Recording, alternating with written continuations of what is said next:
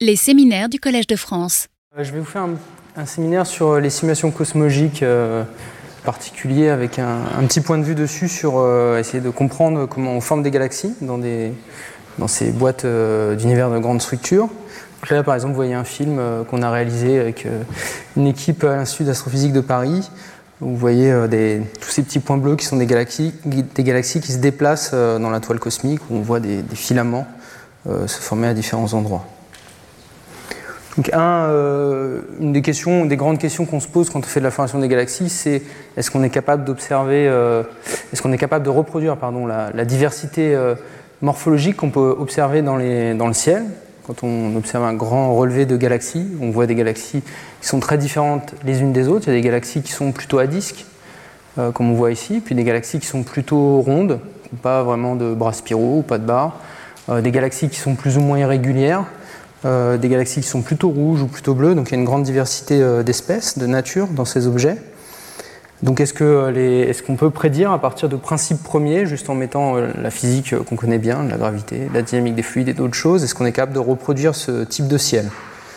Donc là ici je vais essayer de, d'essayer de vous tromper un peu. Il y a deux images, il y en a une, je ne vais pas vous le dire laquelle, mais il y en a une c'est un vrai ciel observé, puis l'autre c'est un ciel simulé.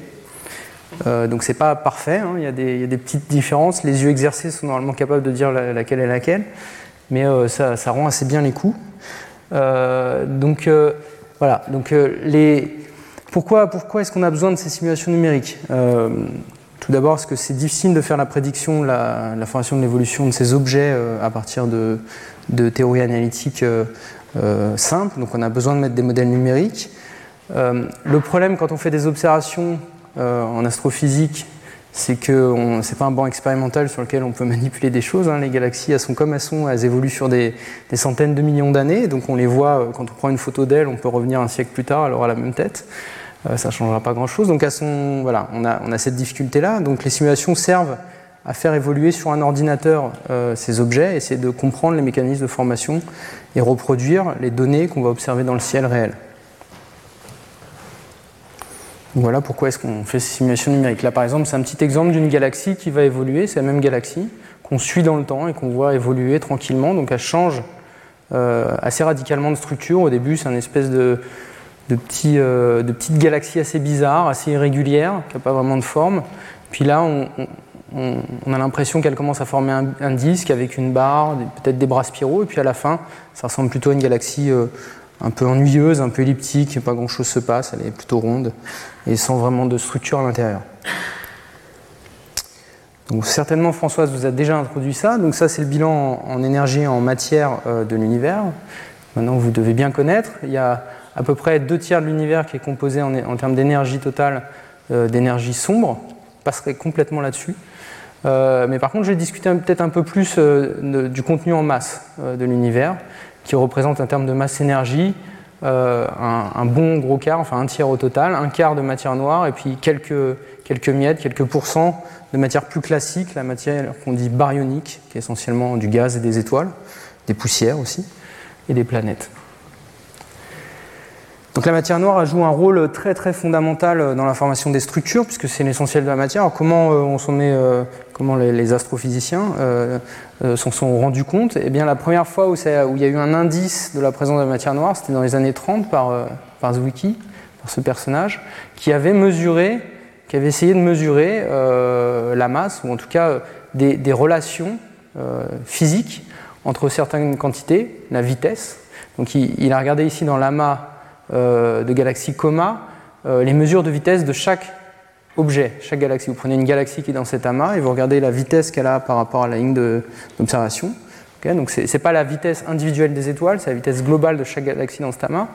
Et alors vous savez, par loi de Newton, très simplement, que euh, la vitesse au carré doit être proportionnelle à, à, une constante gravitationnelle fois la masse divisée par le rayon. Donc la masse totale dans cet amas divisé par la taille de Stama, ça vous donne une indication de la vitesse. Et en fait, les vitesses qui étaient, qui étaient mesurées par Zwicky étaient complètement incompatibles et c'était beaucoup trop grande par rapport à la masse lumineuse, celle qu'on voit par les étoiles, qu'on peut mesurer euh, euh, dans cet amas. Donc il y a un problème, il manquait, il y avait, il y avait euh, cinq fois pas assez de masse observée, lumineuse, pour expliquer les vitesses qui étaient mesurées dans cet amas commun.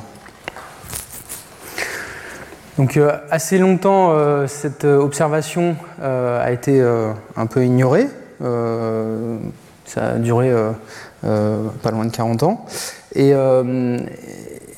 c'est euh, Vera Rubin qui a euh, redynamisé un peu cette, euh, cette, observation-là en regardant cette fois-ci les courbes de vitesse dans les galaxies. Donc cette fois-ci, c'est pas la vitesse moyenne de la galaxie par rapport à nous qui est mesurée, mais si vous prenez une galaxie et vous regardez la vitesse individuelle de chaque étoile, vous la mesurez en fonction du rayon ou de chaque nuage, et vous la mesurez en fonction du rayon, vous pouvez faire des courbes de vitesse, d'accord? Donc par rapport au centre, la vitesse en fonction de la distance au centre. Et toutes les courbes noires que vous voyez ici, c'est les courbes mesurées cette fois-ci. et la courbe rouge, c'est la courbe de vitesse, de rotation, que vous devriez avoir seulement à cause de la, masse visible que vous arrivez à, peser dans cet objet. Donc il y a un gros problème, vous voyez que la, vitesse diminue, alors que les courbes de rotation de vitesse sont assez plates. Donc encore une fois, il y a un gros désaccord entre ce que la masse devrait vous donner en termes de vitesse et ce qui est directement mesuré par les observations. Donc là, ça a été assez. Euh, la, présence de matière noire dans l'univers a été euh, quelque chose, un phénomène assis dans la communauté. Alors qu'est-ce qui se passe ensuite? On a, euh, Françoise a introduit ça, on a les, le Big Bang, la période d'inflation initiale, et puis on regarde les, premières cartes de température qui tracent la distribution de matière dans l'univers très tôt. et ici, on voit une carte du satellite Planck euh, des fluctuations de densité primordiale ou de température. Ici, il faut, bien comprendre que les, fluctuations de, température-densité semblent assez importantes entre les pics rouges et les pics bleus, mais les variations en fait euh, relatives sont extrêmement faibles, elles sont de l'ordre de 10-5, 0,001%. Donc il faut vraiment un instrument hyper précis pour mesurer ces, variations de ces petites fluctuations de densité-température. Et pourtant, c'est ça qui amène à former euh, des galaxies plus tardivement, qui sont des contrastes de densité, cette fois-ci de 10 à la puissance euh, plusieurs zéros, 7, 8, euh, entre le, fond euh, diffus et, la densité typique d'une galaxie. Donc il y a un certain spectre de puissance qui émerge quand on mesure point à point, qui est la probabilité d'avoir deux pics d'une certaine distance dans la carte. Et ben on produit ce spectre de puissance à la fin. Il y a un pic caractéristique, puis d'autres qui apparaissent, qui en fait contraignent le contenu en masse et en énergie de l'univers. C'est-à-dire qu'il y a une façon assez unique en contenu, en énergie, en masse, de faire passer une courbe théorique à travers ces points rouges. Et donc on, est maintenant précisément euh, ce contenu en matière noire. Et donc ensuite l'univers évolue à partir de cette singularité primordiale, forme ses premières cartes de fluctuation observées euh, par le satellite Planck, puis ensuite l'univers continue à s'étendre, la gravité joue son rôle, fait s'effondrer les structures, et les premiers halos de matière noire avec les galaxies intérieures vont se former. Et on atterrit enfin sur cette euh, sur cette carte typique de la toile cosmique. Alors ici, c'est euh, une version euh, préliminaire de, des, premières choses qu'on peut observer de la toile cosmique. Donc ici, c'est le premier on va dire, grand relevé de galaxies qui a été euh, obtenu par Valérie de Lapparent, qui est une chercheuse à l'Institut d'astrophysique de Paris. Et ici, chaque point est une galaxie, d'accord? Ce qu'on mesure, c'est l'observateur est là, c'est nous avec notre télescope en train de regarder. Et ici, c'est la position angulaire, et ici, c'est la distance par rapport à nous de la galaxie on voit qu'il y a un petit bonhomme qui lève les bras, mais surtout on voit des grands filaments et des grands vides cosmiques. Donc euh, l'univers n'est pas homogène, à certaines échelles, il a une structure très particulière qui est composée de vides, de murs et de filaments et de halos où les galaxies euh, s'accumulent euh, dans des régions très précises de l'univers. Donc à cette époque, hein, les premières personnes, il y avait déjà des gens qui faisaient des simulations numériques avec la force gravitationnelle. Alors il y avait 4000 particules c'est un petit peu ridicule maintenant quand on compare avec le type de simulation qu'on est capable de faire. Euh, ça, ça s'appelle un trillion de particules. Si vous ne connaissez pas le mot, vous l'apprenez. 10 puissance 12 particules maintenant, c'est ce qu'on fait. Mais déjà, si on a un peu les, yeux d'un parent bienveillant, on arrive un peu à, revoir ces structures qu'on observe ici. On a des vides, on a des halos, peut-être des filaments si vraiment on a la foi.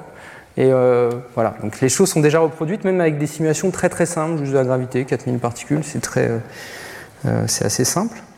Et là, c'est des simulations un peu plus modernes, c'est ce qui se faisait il y a une quinzaine d'années, donc ça a été euh, une simulation assez spectaculaire, une simulation Millennium à l'époque, qui, euh, avec des simulations matière noire, arrivait, c'est ici, les simulations matière noire sont là, ces deux cadrans rouges, arrivaient assez bien à reproduire statistiquement, bien sûr, hein, pas point à point, mais les propriétés statistiques des, des, grandes structures. On retrouve des filaments, des vides, des murs, des halos de matière noire très condensés.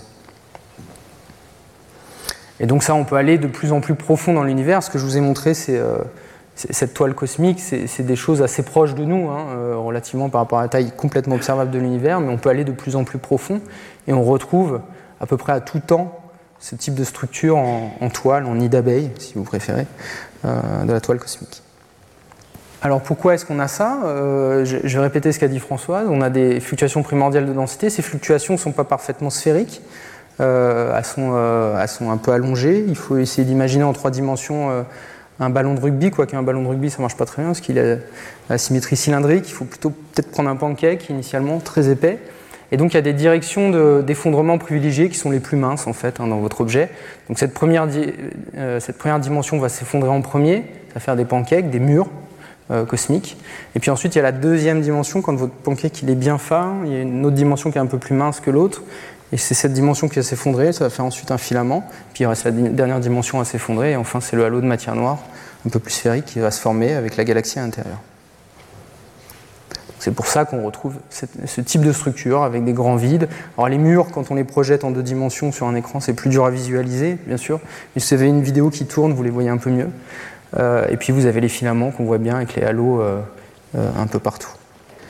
Alors pourquoi on a besoin de simulation numérique? Donc la formation des galaxies, c'est un problème qui est multi-échelle. On est en train de, il y a, entre l'échelle des galaxies et l'échelle des grandes structures, on a plusieurs ordres de grandeur, de taille en taille. c'est un problème qui est multiphysique. j'ai énoncé, j'ai vaguement dit qu'il y avait de la gravité et de la dynamique des fluides. C'est un peu les, les briques de base euh, pour euh, commencer à capturer la formation des galaxies. Euh, mais en fait, il faut beaucoup plus de choses que ça. Il faut capturer la formation d'étoiles, les processus de rétroaction qui s'y passent. Et puis, on peut s'intéresser ensuite au champ magnétique, qui peut avoir un effet aussi sur la dynamique du gaz dans ces structures, et plein d'autres choses, les poussières, le, rayonnement des photons et, sa rétroaction sur le gaz, etc. Il y, a, beaucoup de choses à prendre en compte. Mais on va essayer de parler peut-être un peu plus en détail de la gravité et de la dynamique des fluides, et puis un peu survoler, un petit peu euh, toucher du doigt les aspects euh, euh, de rétroaction qui sont importants pour les, pour les propriétés des galaxies. Donc comment est-ce qu'on fait la gravité? L'univers est en expansion, il obéit à la relativité générale, et en fait tout ça on l'ignore un petit peu, sauf que sauf qu'on donne dans le code les lois d'expansion de l'univers, comment les tailles évoluent avec le temps, la taille mesure entre deux objets. Et ce qu'on fait quand on calcule l'attraction gravitationnelle, c'est qu'on utilise les, lois de Newton qui opèrent euh, très bien à ces échelles. Et euh, donc l'exemple est assez simple. Euh, si vous vous rappelez vos cours de terminale scientifique, vous avez des forces à, mesurer entre différentes particules. J'en ai pris quatre parce que c'est facile à représenter schématiquement. Vous devez mesurer ces forces. donc on est parti. On fait ce petit point-là doit interagir gravitationnellement avec les trois autres. Ensuite, on mesure ce deuxième point qui interagit aussi avec les trois autres, mais quand on est super malin, on a vu que cette force, on l'avait déjà calculée, on met juste un signe moins, et ainsi de suite, et encore. Et à la fin, on peut montrer voilà, qu'on a, qu'on a six forces à calculer pour quatre points, et en fait, c'est juste le nombre de particules qu'on a fois le nombre de particules moins 1 divisé par 2. On retrouve six forces, et ça, ça, va, euh, euh, ça va à cette vitesse-là pour le calcul du nombre de forces. Ça, c'est un, un code vraiment le plus simple du monde qu'on peut imaginer construire pour calculer euh, l'interaction gravitationnelle entre des éléments de matière. Mais vous voyez que très vite, le chiffre euh, devient euh, astronomique, c'est le cas de le dire, ou si on veut simuler un milliard de particules interagissant gravitationnellement avec cette méthode, on a 5 à la 10 puissance 17 pardon, opérations à faire, et ça on ne sait pas faire. Le calculateur n'est pas capable de faire ça à l'heure actuelle. Avec ce type de méthode, on est seulement capable d'évoluer euh, quelques millions de particules sur des temps euh, assez raisonnables. Donc on fait des méthodes euh, approximées. en fait, on se dit, bah, si on a des paquets de particules comme ça qui se regroupent, peut-être que plutôt que de faire l'interaction une à une de celle-ci avec celle-là, puis de celle-ci avec sa copine à droite, puis celle-ci avec son copain là-bas, eh ben, on va regrouper toutes ces particules, accumuler la masse, prendre le, la position euh, du centre de masse et faire une seule force pour tous ces objets. Et ça ira beaucoup plus vite. Et vous continuez comme ça. En fait, il y a des critères. Vous construisez une grille et puis vous avez des critères d'ouverture pour euh, naviguer dans la grille très rapidement. Ça s'appelle un code en arbre. Euh, vous pouvez regarder, vous tapez ça dans Google, vous allez avoir des milliers et des milliers de références là-dessus. Et, donc vous verrez, vous pouvez démontrer que le nombre d'interactions à calculer dans ce cas-là, je, reprends mon, mon chiffre de 1 milliard que j'avais montré juste avant, il va comme n log n, c'est le nombre d'interactions que vous avez à calculer, donc c'est seulement 10 à la puissance 10. au lieu de 10 à puissance 17, donc on a gagné un sacré facteur. Euh, et donc on est capable de faire des choses maintenant intéressantes. Alors il y a d'autres méthodes, hein. on peut faire des, codes euh, dits euh, particle mesh. Donc cette fois-ci, au lieu de faire les, interactions gravitationnelles en, termes de force, on réécrit la gravité en termes de potentiel. Donc c'est Laplacien du potentiel gravitationnel proportionnel à, la densité de masse. Donc on projette la densité des particules sur la grille. Et enfin, ensuite on obtient le potentiel, et ce potentiel, la différence, fini permet de calculer une accélération qu'on applique sur les particules. Donc c'est un autre type de méthode qui est aussi très efficace, qui ressemble en termes d'efficacité au tricode euh, par rapport aux méthodes euh, à calcul direct. Donc voilà, ça c'est le résultat d'une simulation avec un de ces types de codes. Donc euh, ici il y a 10 puissance 10 particules, et vous voyez les, structures évoluer dans le temps tranquillement, les filaments se former, les halos de matière noire, les grands vides cosmiques. Donc à quoi nous servent ces, simulations à grande échelle, simulations cosmologiques? Ici que de la matière noire hein, pour l'instant, on fait les choses tranquillement pas à pas. Et euh, donc on a un spectre de puissance euh, qui est observé avec euh, des prédictions théoriques qu'on essaye de faire passer dedans. Donc il y a différentes observables, je ne vais pas toutes les scanner, hein, mais il y a plusieurs façons de, mesurer le spectre de puissance à différentes échelles qui dépendent de l'observable qu'on utilise. Et on peut essayer ensuite de faire des prédictions de ça. Donc Françoise a introduit ça aussi. il y a une façon de le faire avec la théorie linéaire, qui est la courbe verte, et ensuite, on peut introduire des termes correctifs pour capturer les effets non linéaires de l'effondrement euh, des structures, qui redresse un petit peu la courbe. C'est la courbe rouge. Et enfin, le résultat entre guillemets exact, qui capture peut-être le plus proche euh, le, régime non linéaire, qui est la simulation numérique, qui est la courbe bleue. Donc, on voit que la rouge est quand même meilleure que la courbe verte comparativement à ce qu'on, là où on espère atterrir, la courbe bleue mais il y a quand même encore une petite différence. Donc si on veut faire de la cosmologie très précise pour mesurer le contenu en masse, en énergie de l'univers, ben, on a besoin de faire des simulations euh, cosmologiques, euh, des simulations et pas seulement de la, prédiction analytique. Alors ici, c'est une démonstration hein, de ce besoin de précision dans les simulations. On voit euh, ici, c'est scindé en deux. C'est la même simulation qui a été réalisée, même condition initiale. Simplement, on n'a pas la même théorie de la gravité. Ici, c'est la théorie standard hein, de, euh, la relativité générale d'Einstein. Ici, c'est une théorie à gravité modifiée. On, change quelques termes dans les équations. Euh, je ne vais pas aller dans les détails, mais, mais ce qu'on voit, c'est que quand on les simule, on a des différences. En particulier ici, on le voit assez bien. Par exemple, ce halo, qui devrait se retrouver là, est scindé en deux. il ne s'est pas effondré, il n'y a pas eu la, même histoire de fusion exacte euh, à cause du fait que l'interaction gravitationnelle n'est pas exactement la même. Et c'est des différences assez faibles, hein, c'est quelques dizaines de pourcents. Là, encore une fois, c'est le spectre de puissance. C'est la différence du spectre de puissance entre cette simulation et cette simulation par rapport au spectre de puissance de cette simulation. Donc, c'est la variation relative en fonction des échelles. Et on voit que cette variation relative, dans le régime non linéaire, atterrit sur quelques dizaines de pourcents. Donc, ce pas des, des variations gigantesques, mais si on espère contraindre vraiment la nature de la gravité ou la nature de l'énergie noire, on a besoin de ce type de précision, on a besoin de ces simulations numériques. Maintenant, je vais passer euh, sur euh, comment est-ce qu'on modélise la matière visible, ce que j'ai appelé les baryons, la matière ordinaire qui nous compose nous, hein. euh, l'air qu'on respire, notre corps, ce qu'on mange, etc., qui est, du gaz essentiellement. Et, donc ici, on voit que c'est un contenu infime. Dans l'univers euh, qu'on observe, donc cette matière compose tous les objets qu'on voit directement. Donc le, Soleil, par exemple, donc les étoiles, les explosions d'étoiles, le milieu interstellaire. Ici, on a une galaxie avec un vent, un magnifique vent galactique qui éjecte de la matière de son centre. Là, c'est un jet, un trou noir supermassif. Et là, ici, c'est un amas de galaxies. C'est les plus grandes structures virialisées, effondrées euh, en équilibre qui peuvent se former dans l'univers. Euh, et on voit toutes les différences d'échelle. Hein. On est passé, on a changé de vous voyez, ont 13 euh, ordres de grandeur entre euh, cette taille-là et cette taille-là. Donc le gaz peuple toutes les structures dans l'univers, tous les objets astrophysiques qu'on observe, et donc il y a un besoin de modéliser euh, précisément la dynamique des fluides.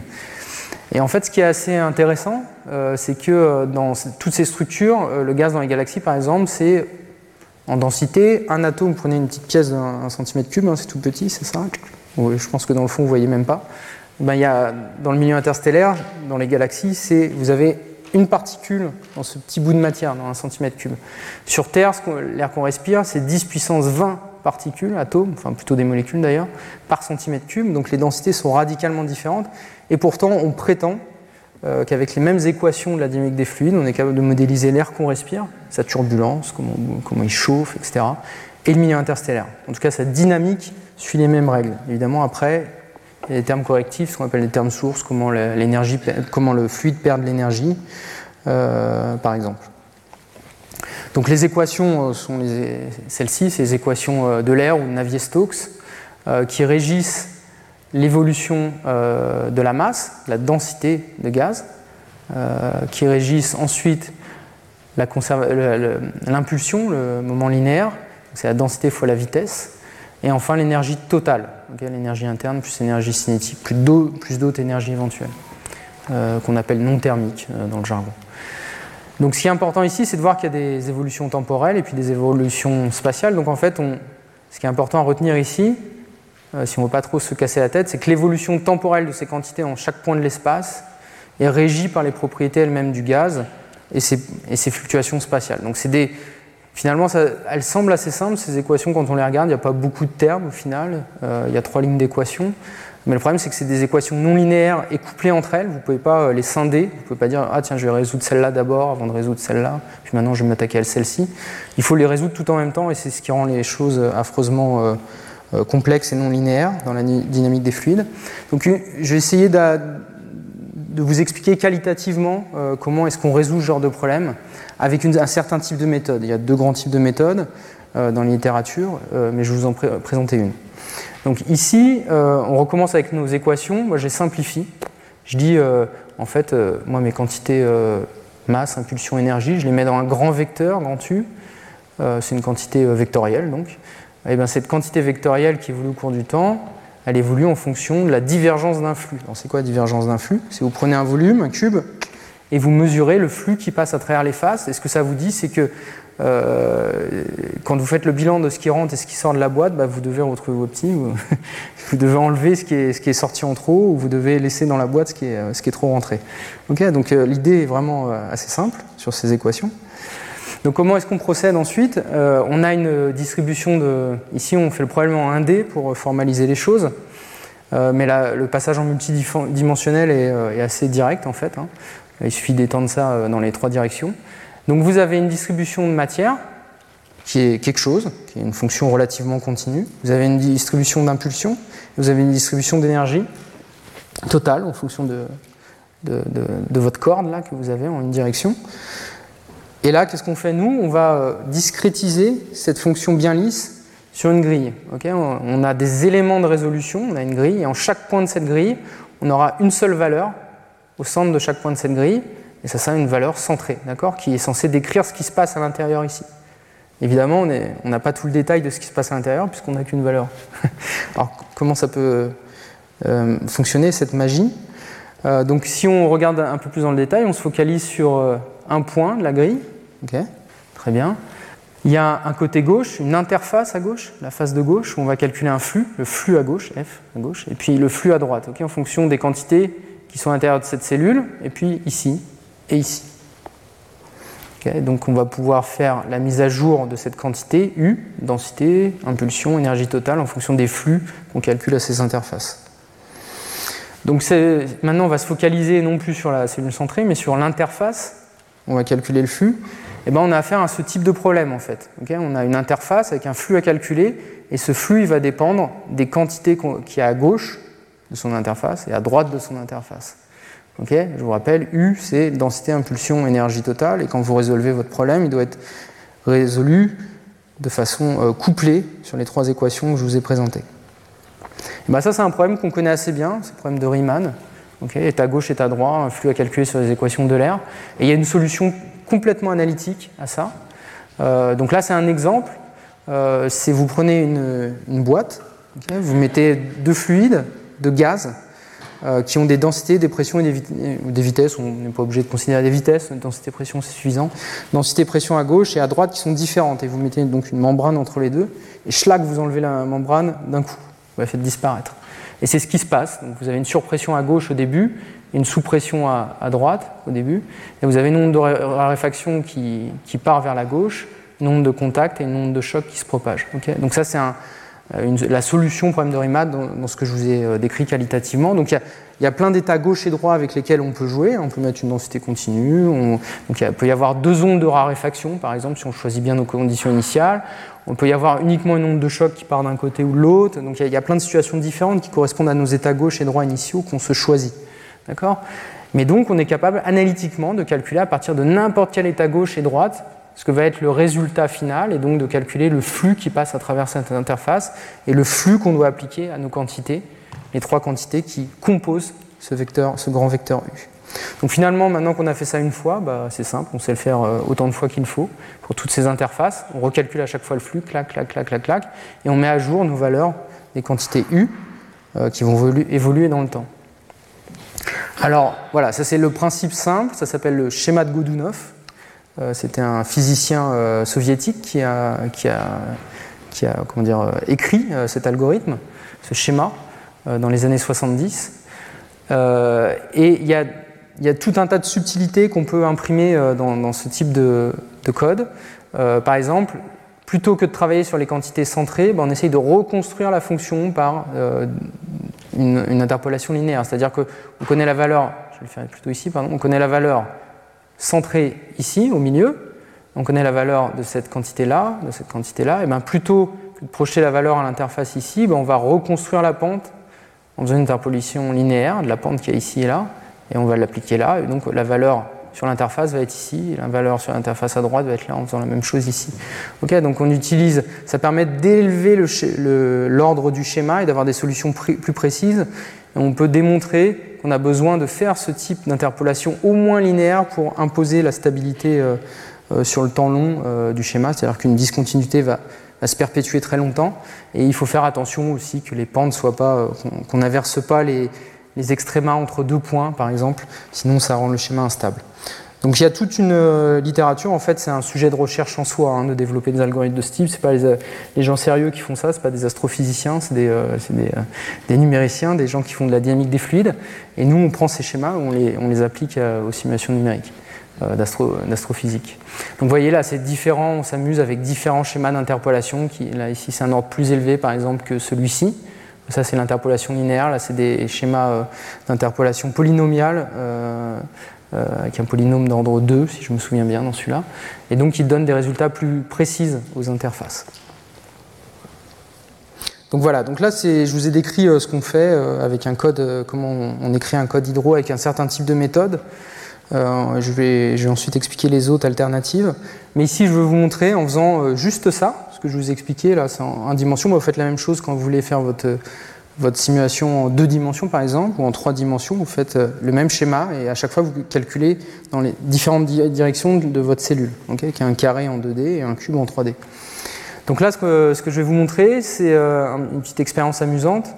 C'est un milieu qui est complètement homogène en densité, puis qui a une surdensité ici, qui est un nuage. Imaginez que c'est un nuage, euh, un nuage moléculaire, par exemple. Et puis, il va y avoir une explosion de supernova au milieu va apparaître. Donc une explosion de supernova, c'est juste on met de l'énergie, on a un point quasiment euh, infiniment petit euh, au centre, et euh, ça va balayer, vous allez le voir, le nuage. Donc il y a une petite explosion qui passe dans le nuage et qui va le détruire. Donc ça, c'est juste le résultat d'avoir codé les équations de l'air dans ce type de schéma. et ça doit vous rappeler des choses, je vous aide un peu. Hein. Donc ce genre d'image, c'est équivalent à une explosion d'une bombe A ou une bombe H qui va balayer une structure, un édifice comme une maison par exemple. Donc l'onde de choc passe au travers et, détruit la structure. ici évidemment c'est un, solide hein, dans ce cas-là, c'est pas un fluide euh, comme, euh, on a fait ici. Donc on retrouve ce type de coquille hein, qui se propage dans, les vraies données observables. Ici c'est l'observation d'une explosion de supernova. Donc Pareillement, euh, vous, faites une autre expérience assez typique de la dynamique des fluides qui, euh, consiste à regarder les interfaces de cisaillement. Vous prenez deux couches de fluide qui sont pareilles en densité, pareilles en pression. La seule chose qui change, c'est qu'elles ont des vitesses différentes. Il y en a une qui glisse vers le haut ici et l'autre qui glisse vers le bas. Et euh, vous, vous perturbez un peu l'interface ici. une toute petite perturbation, il n'y a besoin de vraiment pas grand-chose. Et vous allez retrouver ce type d'évolution. Vous avez euh, une instabilité de cisaillement qui, se développe, qui s'appelle l'instabilité de Kelvin-Helmholtz. on retrouve ça par exemple dans, certaines couches de nuages ici. Ça se voit aussi des fois dans certaines rivières, quand il y a des bras de rivière qui se, qui se rejoignent à différentes vitesses. On peut voir ça des fois aussi. et ce type de choses peut avoir des conséquences. Euh, par exemple, euh, j'ai pris l'exemple de, ce type de galaxies qui, qui, sont en train de tomber certainement vers des objets plus massifs où il y a du gaz très chaud qu'on ne voit pas directement ici. Mais ce qu'on voit ici, c'est du gaz H-alpha, les parties rouges, qui sont arrachées de la galaxie centrale, du disque, par ces instabilités de cisaillement. Il y a, le, vent autour très chaud qui pousse dessus et qui crée ces instabilités qui permet d'arracher ces gaz, ce gaz dense à l'intérieur des galaxies. Donc voilà, on a les choses à peu près principales. On a euh, donc de la gravité, de la dynamique des fluides, donc on peut faire la matière noire et les, baryons, on est déjà bien parti. Maintenant, le problème auquel on fait face, c'est d'essayer de, gérer cette grande différence d'échelle euh, qu'on a dans les objets qu'on essaie de simuler. Les galaxies se forment dans la toile cosmique et il y a des, différences d'échelle qui vont euh, jusqu'à une dizaine d'ordres de grandeur. Hein. Là, je vous ai pris un exemple d'une des simulations qu'on fait à Paris. Euh, c'est euh, ici on a un volume qui fait 10 puissance 25 mètres. et quand on commence à regarder la galaxie elle-même, elle fait 10 puissance 20 mètres. Et puis quand on commence à avoir les premières cellules qui résolvent ici dans cette simulation les premiers nuages moléculaires, bah, c'est 10 puissance 18 mètres. on voit cette grande dynamique d'échelle. Donc si on essaye d'avoir le même pavage, le même maillage partout dans la boîte, eh ben, c'est pas possible. Euh, ici c'est un exemple hein, du nombre de, cellules qu'on doit avoir dans, dans, une direction en 3D vous devez en avoir 10 à la puissance 21. Donc ça, c'est... Euh, on n'est pas capable de faire ça. Donc on utilise des astuces euh, qui consistent à, raffiner le maillage euh, localement et dynamiquement. D'accord? Donc ici, c'est un exemple. Hein. c'est la distribution de matière autour d'un amas de galaxies. Et vous voyez le maillage, donc c'est la densité de gaz hein, que vous voyez ici en rouge. Et ici, c'est le maillage qui correspond, la taille de chaque cellule pour modéliser tout ce fluide. Euh, vous voyez donc que vous avez des grosses cellules dans les vides et puis vous avez des petites cellules là où il y a beaucoup, la matière est plus dense. Donc ça permet d'adapter la résolution aux endroits qui sont intéressants euh, par rapport à ce qu'on veut étudier. D'accord? Et donc ça permet de, faire ces simulations en pratique. Donc ça c'est un type de stratégie, c'est les codes raffinement adaptif de maille, donc avec des schémas euh, mécaniques des fluides qu'on appelle de type volume fini. Donc il y a d'autres types de schémas. L'autre grand classique euh, en astrophysique, et surtout en astrophysique, c'est les schémas de type Smooth Particular Hydrodynamics. Donc vous décrivez le fluide non plus avec des cellules, mais avec des particules qui interagissent et overlappent, euh, se superposent entre elles et interagissent de cette manière. Donc les équations sont traitées assez, euh, différemment. Un autre type de code est les, les codes à maillage non structurés, déformés. Euh, donc là, vous avez pareil, c'est des cellules comme ce que je vous ai montré avant. Cette fois-ci, les cellules, elles ne sont pas nécessairement cubiques, elles peuvent prendre des formes très bizarres. Donc avez ce qu'on appelle des tessellations à faire pour décrire le maillage, et le maillage bouge avec le fluide. Et enfin, il y a un dernier exemple euh, qui, euh, qui, reprend un peu l'esprit des deux codes pour les mélanger, c'est-à-dire que vous n'avez plus vraiment des, interfaces pour calculer les flux, c'est vous calculez le flux le long de, la, ligne qui recouvre deux points du maillage. Donc c'est un peu plus complexe. Euh, c'est un autre type d'approche encore. Alors, évidemment, on peut faire ces simulations sur, euh, bah, sur mon ordinateur, par exemple. Je peux faire tourner ce genre de simulation, mais je vais faire tourner peut-être une galaxie ou un volume de l'univers très, très réduit. Donc nous, ce qu'on a envie de faire, c'est plein de galaxies en même temps pour avoir de la statistique et étudier comment, euh, comment dans un bout d'univers, on est représentatif de différentes propriétés des galaxies qu'on peut observer. Donc pour ça, on a besoin de faire calculer nos ordinateurs en parallèle. Donc on prend des grosses machines. Ici c'est l'ordinateur Marino J'aime beaucoup cette image que euh, cet ordinateur est piégé dans une cage de verre à l'intérieur d'une église à Barcelone qui a été désacralisée euh, avant qu'on puisse mettre cet ordinateur. Et donc ce, type de simulation peut être faite sur ce genre d'ordinateur. donc on calcule en parallèle. Et pour ça, en fait, ça c'est le volume, imaginez que c'est le volume de la boîte qu'on veut simuler. Et ben, chaque couleur euh, va simuler un bout, chaque couleur correspondant à chaque petit processeur dans une de ces armoires va simuler un bout de, cette boîte euh, d'univers. D'accord? Ils vont travailler en parallèle, de temps en temps ils vont s'envoyer des petits messages quand ils ont besoin de communiquer des choses comme euh, par exemple l'interaction gravitationnelle entre des particules qui sont dans des processeurs différents. Alors ensuite, pour former effectivement des galaxies, il y a d'autres choses dont on a besoin qui sont, qui sont assez qui sont très particulière, très spécifique à, l'astrophysique. Hein. J'ai dit qu'un fluide En astrophysique, quand on le décrit avec la dynamique des fluides, les équations de Navier-Stokes, que ce soit l'air qu'on respire, l'eau ou un fluide astrophysique, c'est la même chose. Mais par contre, il y a des termes qui vont influencer l'évolution de la matière, qui vont corriger ça. Et l'un d'entre eux, c'est le, refroidissement du gaz. dans un gaz astrophysique, c'est gaz euh, très peu dense. Donc euh, quand deux particules vont se cogner, interagir avec un photon éventuellement, ils vont rayonner un autre photon et ce photon va être perdu quasiment à jamais euh, pour ce fluide. Et donc l'énergie du gaz va baisser, sa pression, sa température va baisser, il va pouvoir refroidir. Donc là, bon, c'est juste un, exemple. Hein. Il y a plein de processus très différents qui permettent de décrire ces taux de refroidissement en fonction de la température. Là, c'est juste le rendement de freinage qui est peut-être un des plus simples. Donc, on a deux électrons qui interagissent entre eux, qui sentent euh, la force de Coulomb électrostatique entre eux et qui émettent un photon. Et ce photon est perdu pour le milieu. Et c'est ce qui fait que le gaz peut refroidir le gaz très chaud, à presque un milliard de, Kelvin. Et euh, c'est ce qui fait aussi qu'on voit le gaz X brillant dans les amas de galaxies. C'est ce rendement de freinage qu'on observe ici, les couleurs roses un peu orangées qu'on voit.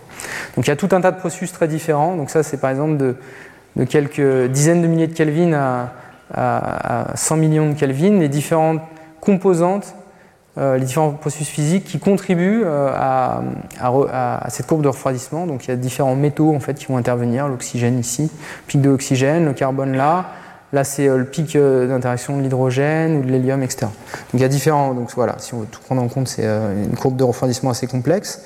Et là, c'est illustré ce qui se passe si on prend en compte ce refroidissement ou pas. Donc vous avez deux exemples, c'est exactement les mêmes conditions initiales. On a de la matière noire, la traction gravitationnelle, la dynamique des fluides. Et dans un cas à gauche, on n'a pas de refroidissement, et dans le cas à droite, on a du refroidissement. Et on voit que la matière est beaucoup plus contrastée. On forme ces typiques de densité un petit peu partout qu'on appelle les galaxies et en l'absence de ce refroidissement, bah, le gaz reste très diffus au sein des halos. Donc là, un autre euh, phénomène intéressant euh, qui euh, apparaît lorsqu'on prend en compte ce refroidissement, c'est que la nature de la création de matière sur les galaxies va dépendre de la masse à cause de ce refroidissement. Donc ici, il y a deux exemples assez spectaculaires de deux galaxies différentes. ici, il y a une galaxie, ici, il y a une autre galaxie. Tous les poinçons que vous voyez, hein, c'est des galaxies satellites. Simplement, celle-ci est beaucoup plus massive que celle-là son halo de matière noire est aussi plus massif que celle-là. Et ici, vous voyez bien nettement des filaments très minces, alors que ici, les filaments, ils semblent presque faire la taille du halo. Et si on regarde en température, on voit ces filaments très denses qui sont aussi très froids, ces températures. Ici, ces filaments qui sont beaucoup plus chauds et qui choquent, le gaz est très chaud à l'intérieur du halo. Donc, qu'est-ce qui se passe? Eh bien, Quand vous regardez, euh, quand vous essayez de comprendre un petit peu ce qui se passe en termes de refroidissement, euh, ici, c'est la masse du halo de matière noire la courbe de, euh, la courbe de refroidissement que je vous ai présentée précédemment. Ici, la température du gaz qui correspond, vous pouvez recalculer, retraduire euh, la masse d'un lot de matière noire en termes de sa température euh, de viriel, sa dispersion de vitesse d'une certaine manière. et ici, donc, la courbe de refroidissement. Un temps de refroidissement, c'est quoi? C'est une énergie divisée par le taux de refroidissement. L'énergie, c'est une température. Hein. Donc, il vous reste un temps en faisant cette division. Et donc, Qu'est-ce qui va se passer si j'essaye de mesurer ça? Donc je fais 1 sur lambda, 1 sur le refroidissement, et je, fais fois la température. J'obtiens cette courbe. Essentiellement, si mon temps de refroidissement il est plus petit que 1 milliard d'années, 1 milliard d'années, ça va être typiquement quelques fois le temps d'effondrement dans un lot assez massif. Et donc si ce temps est plus court, bah, ça veut dire que la matière qui tombe, qui refroidit, elle n'a aucune chance de se réchauffer euh, par des chocs à l'intérieur. Donc elle va elle va pouvoir euh, se collimater, former ses filaments très froids et jamais se réchauffer. Au contraire, si on est dans, un milieu où le temps de refroidissement est plus élevé que ce, temps caractéristique, eh ben la matière elle va, va jamais refroidir. Elle va essayer de refroidir, perdre un peu d'énergie, mais les chocs vont, les, euh, euh, réapporter encore de l'énergie interne et chauffer ce gaz, et donc le gaz va rester chaud à l'intérieur. Donc ça c'est juste des versions un peu plus haute résolution. Et donc ces filaments euh, de matière froide, on voit qu'ils peuvent nourrir euh, dans des galaxies euh, de faible masse ou dans l'univers très jeune directement les galaxies au sein de ces halos de matière noire. Ici, le halo il fait cette taille et la galaxie est à l'intérieur, et on voit ces filaments qui se connectent à l'intérieur de ce disque galactique. Donc ces filaments sont importants, en particulier dans l'univers jeune et quand les galaxies commencent à se former, car elles se connectent directement aux galaxies et à permettre de former efficacement ces disques. Donc là, c'est une, un film qu'on voit. En bleu, c'est les filaments de matière, la densité de gaz, et en rouge, c'est la température. Quand vous voyez en vert, c'est que le, milieu a été enrichi euh, par, euh, par des métaux produits par les supernovas, les étoiles massives. Alors, est-ce qu'on est capable de reproduire cette diversité morphologique? C'était une de mes premières slides. Euh, la réponse est oui, au moins qualitativement. Maintenant, on est capable de, rencontrer des galaxies, de, simuler des galaxies avec différentes propriétés morphologiques. Donc, ici, c'est la simulation illustrée, Siegel ou Horizon AGN. Et vous voyez que dans toutes ces simulations, qui sont des simulations cosmologiques, on a pris une poignée de galaxies juste pour illustrer la chose. On voit qu'on a des, galaxies qui sont tantôt euh, à disque avec euh, plus ou moins de barres, plus ou moins de bulbes, ou des galaxies elliptiques, ou des, galaxies qui sont plus, ou moins irrégulières. Et puis il y, a, aussi la couleur qui change. Ici, vous voyez par exemple des galaxies plutôt rouges, et ici des galaxies plutôt bleues donc on retrouve au moins qualitativement, juste en regardant ces images, une diversité morphologique. Est-ce que quantitativement on y est encore? On y est, pas, tout à fait, mais euh, on commence à, s'améliorer. Là, c'est par exemple la fraction de, galaxies elliptiques euh, qu'on peut voir en fonction de la masse de ces galaxies. Et les données observationnelles, c'est la courbe rose. Donc vous, mesurez ce que la, fraction et une masse donnée euh, que j'ai de galaxies elliptiques par rapport aux galaxies à disque. Et les courbes noires, c'est les prédictions des simulations. il y a deux simulations différentes. Peut-être si j'ai le temps, je reviendrai dessus. Une simulation où on a pris en compte la rétroaction des trous noirs supermassifs, c'est la noire. Et l'une, on a négligé cet effet. Et on voit que si on néglige cet effet, on est incapable de reproduire la bonne fraction d'elliptiques, de galaxies elliptiques à très forte masse. Ok, donc Là, je vais essayer d'introduire un petit peu les concepts de, euh, modélisation de la physique euh, sous maille, sous l'échelle de la grille, c'est-à-dire on ne modélise plus la dynamique des fluides à partir d'équations, de principes premiers, etc. On, essaye de, on arrive à une certaine résolution, on ne peut pas plonger la résolution jusqu'à une, taille infiniment petite, qui permettrait de résoudre par exemple une étoile. On est obligé à un moment de s'arrêter par des contraintes de calcul, et donc on est obligé d'introduire des processus qu'on appelle sous maille, sous l'échelle de la grille, et qui, et qui permettent de de faire le calcul et, de simplifier le problème. Donc il y en a différents types. Euh, il faut modéliser la formation d'étoiles, par exemple. Il faut modéliser, évidemment, puisqu'on regarde des, galaxies, on regarde des étoiles, donc il faut modéliser ce phénomène. Ça semble assez évident. Il faut modéliser les processus d'explosion de supernova euh, qui permettent de créer ces vents galactiques à très grande échelle et de réguler euh, la quantité de matière dans les galaxies de faible masse, essentiellement. Et enfin, il faut modéliser les trous noirs supermassifs dans les galaxies plus massives. Donc je ne vais pas scanner ces trois phénomènes, hein, je n'aurai pas le temps de le faire, mais je vais essayer de montrer un petit peu euh, cet exemple sur les trous noirs supermassifs d'abord, parce que c'est quelque chose que je connais euh, assez bien, donc je vais vous le présenter, euh, et, on va voir ce que ça donne. Donc comment est-ce qu'on modélise ça Alors, un trou noir supermassif, c'est un, trou noir au centre des galaxies, qui a beaucoup de masse, ils peuvent atteindre 10 milliards de masses solaires pour les plus massifs d'entre eux, donc c'est gigantesque c'est plus que la masse euh, d'étoiles de notre galaxie, par exemple. Euh, alors, qu'est-ce qui se passe? Il a, Ce trou noir crée une attraction gravitationnelle, il y a de la matière qui va lui tomber dessus, du gaz, hein, avec une certaine densité, une certaine vitesse. Donc cette densité-vitesse, ça crée un flux qui passe à, travers un certain rayon, une surface. Ça, ça va être votre taux d'accrétion. Donc la, masse accrétée par unité de temps elle va être proportionnelle à la densité fois la vitesse, donc le, débit hein, que vous avez à travers une surface. Et euh, vous pourrez écrire la chose en, écrivant que, euh, euh, en remplaçant pardon, la, vitesse par sa masse et, les rayons par la masse, et vous réobtenez cette équation. Donc celle-ci a une forme assez intéressante parce fait vous voyez immédiatement que le taux d'accrétion est proportionnel à la masse du trou noir. Plus il est gros, plus ce rayon va être, va être gigantesque. Et, et, va être proportionnel à la densité du milieu. Et va être surtout inversement proportionnel à la vitesse du fluide au cube. Donc si vous avez une vitesse très très très élevée, vous allez décroître euh, la, quantité de matière accrétée sur le trou noir. Donc ensuite ce qui va se passer, c'est que cette matière qui tombe sur le trou noir va former un disque, un disque d'accrétion qui va rejeter de l'énergie sous différentes formes. On ne va peut-être pas rentrer dans cette complexité-là, mais qui est capable de rejeter de l'énergie à très grande échelle et qui va arrêter cette accrétion de matière au bout d'un certain temps. Et cette quantité d'énergie qui est rejetée, elle est proportionnelle essentiellement à ce qui est accrété fois la vitesse de la lumière au carré. Donc c'est ce qu'on appelle l'énergie d'accrétion à, euh, à l'arrêt, rest mass accreted energy, et proportionnelle à une certaine efficacité qui, est euh, de l'ordre de quelques pourcents. ça dépend de plein de phénomènes, du type de, rétroaction qu'on a. Est-ce que c'est un jet? Est-ce que c'est de la radiation? Comment la radiation se couple au gaz, etc. Donc il y, a toute une physique en fait qui se cache hein, derrière ce, paramètre euh, epsilon. Mais on ne va pas rentrer euh, trop dans le détail. Euh, ce que je veux vous montrer, essayer de vous convaincre au moins par une petite illustration, c'est que ces, jets, on arrive à les observer dans les galaxies, autour des galaxies. C'est une galaxie plutôt à disque ici. On voit ces jets de matière avec des chocs en, rayon X en bleu ici et en radio dans la partie orange. Et, euh, euh, on prétend que ces gènes matière sont propulsés par ces disques d'accrétion autour du, trou noir.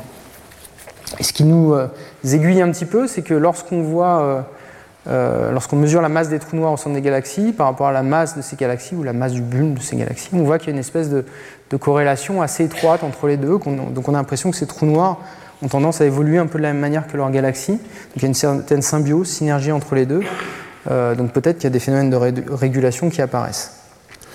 Donc ici, c'est euh, la mise en musique, en quelque sorte, de ce phénomène d'accrétion de, matière, de trou noir, euh, d'accrétion de gaz sur un trou noir et son éjection de matière.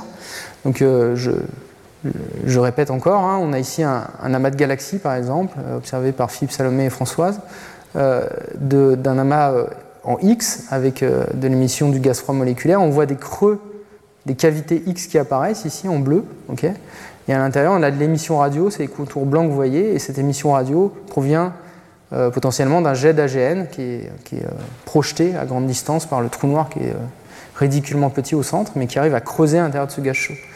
Et potentiellement, ce jet d'AGN peut arracher du gaz froid à l'intérieur de cette galaxie, cette galaxie massive. Hein. Cet objet, c'est un petit zoom sur ce qui se passe ici. Donc ça, c'est ce qui se passe dans les observations à gauche, ce qu'on voit dans les observations.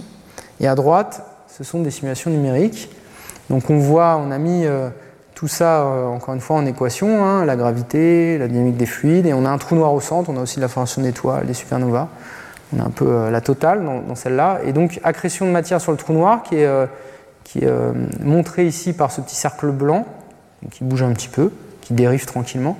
Et donc on voit ces petits fragments de gaz très froid qui s'effondrent, qui essayent de retomber peut-être éventuellement un petit peu sur le trou noir.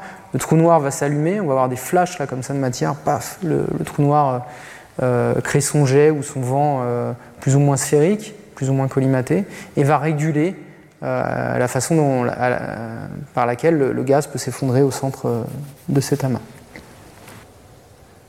Donc toute cette modélisation que je vous ai introduite a permis depuis maintenant 10-15 ans de simuler euh, dans un contexte cosmologique, un assez grand volume, avec euh, ses structures, filaments, vide cosmique, etc., les halos de matière, de simuler ces galaxies avec leur diversité morphologique. Donc il y a euh, toute une littérature sur le sujet. Hein. C'était un peu ce qu'on pouvait trouver, en 2015. sur ces différentes simulations. Maintenant, on fait, des, choses encore mieux, on fait des volumes plus grands, on fait un, peu plus de résolution dans les galaxies, on prend un peu plus de physique en compte, etc et a, permis d'étudier euh, la façon dont, dont s'effondrent les structures. Je vais peut-être passer cette euh, vidéo puisque c'était la vidéo sur la page de présentation.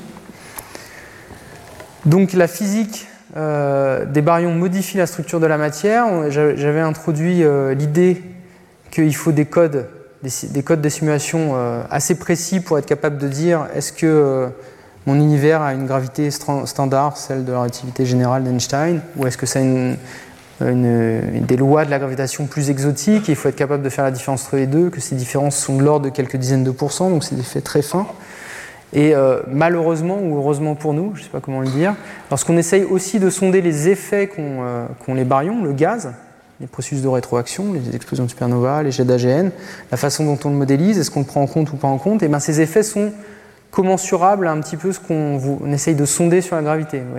Ici par exemple, c'est la déviation de est-ce que je modélise mes simulations avec du gaz par rapport à la matière noire, c'est le spectre de puissance, ok euh, et ben on voit qu'il y a des grosses différences aux échelles non linéaires.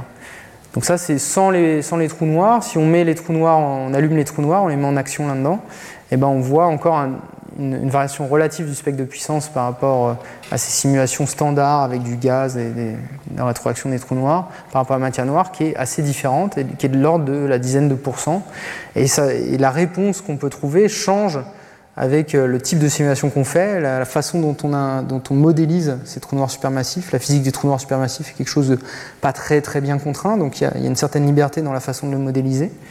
Et on a des réponses très différentes. Donc en fait, le problème, c'est que lorsqu'on essaye de mettre des contraintes sur la gravité, eh ben, l'effet risque grandement d'être noyé dans les effets de la physique euh, qui est liée intimement aux galaxies, la physique de la matière euh, baryonique, du gaz classique en fait. Donc encore une fois, ici, c'est euh, par exemple deux univers simulés. À gauche, le cas avec les AGN, on modélise ces trous noirs supermassifs avec leur rétroaction, et à droite, sans ces trous noirs supermassifs, et on voit aux grandes échelles, donc en vert c'est la densité de gaz, en rouge c'est la température, en bleu c'est les métaux qui sont éjectés par les supernovas et par les AGN aussi. Et ça c'est les deux cartes aux mêmes instants hein, dans la simulation, même temps cosmologique, c'est les mêmes endroits qu'on regarde, et on voit, euh, c'est assez simple de voir les différences. Hein. Euh, et on voit qu'il y a plus de matière qui est éjectée euh, à gauche qu'à droite. Et ça se traduit en termes de morphologie aussi sur les galaxies. Donc ces galaxies simulées avec ces trous noirs supermassifs sont beaucoup plus rondes, plus rouges. Donc c'est des galaxies plutôt massives hein, qu'on regarde ici. Alors que les galaxies massives sans ces trous noirs supermassifs sont beaucoup plus euh, bleues, avec des bras spiraux, ressemblent plutôt à des disques. Et ça, essentiellement, quand on fait des grands relevés observationnels des galaxies de ce type de masse, L'univers réel, il nous dit non, c'est impossible d'avoir ce type de galaxie. Elles doivent être plutôt de ce type-là que de ce type-là.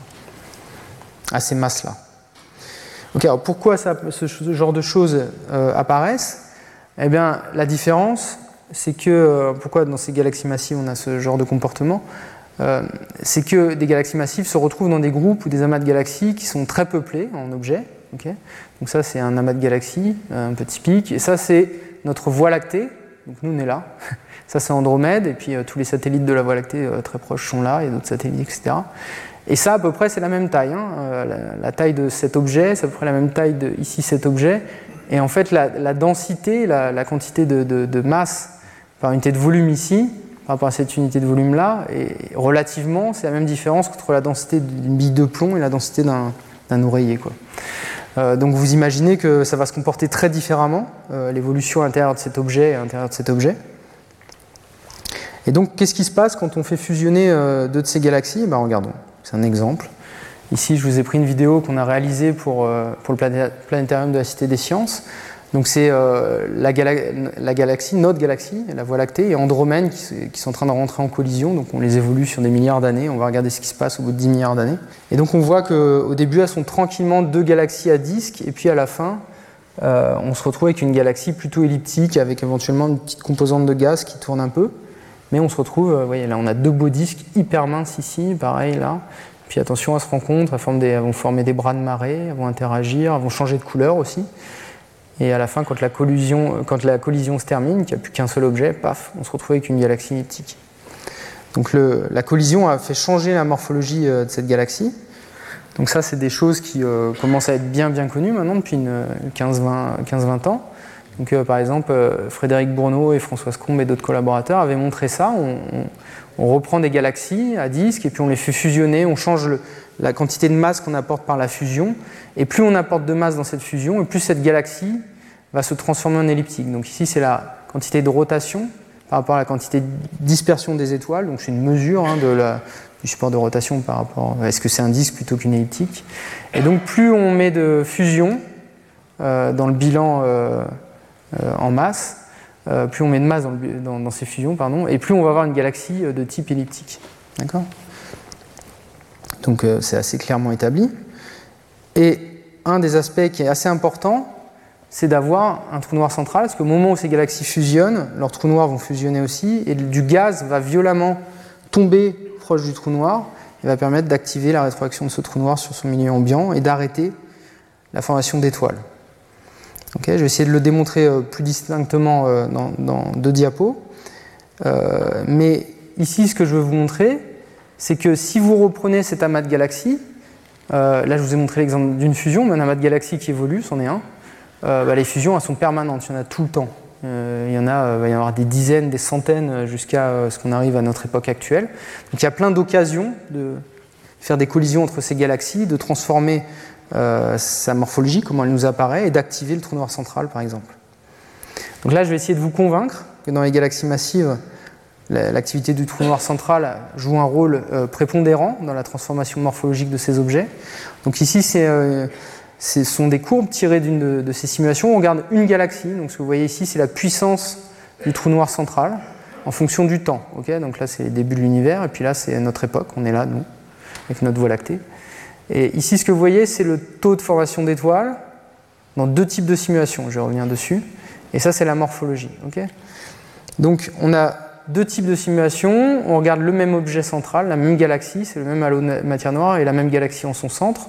Sauf que vous voyez, elles ont des têtes déjà différentes. Donc là, il y a une simulation, cette colonne, c'est simulé avec le trou noir et sa rétroaction. Et ici, c'est simulé sans son trou noir. D'accord? Et donc, ça, c'est le temps qui défile. Ça, c'est avant que les deux galaxies que vous voyez là sont en train de fusionner. Et puis là, c'est au moment où les deux galaxies vont bien fusionner.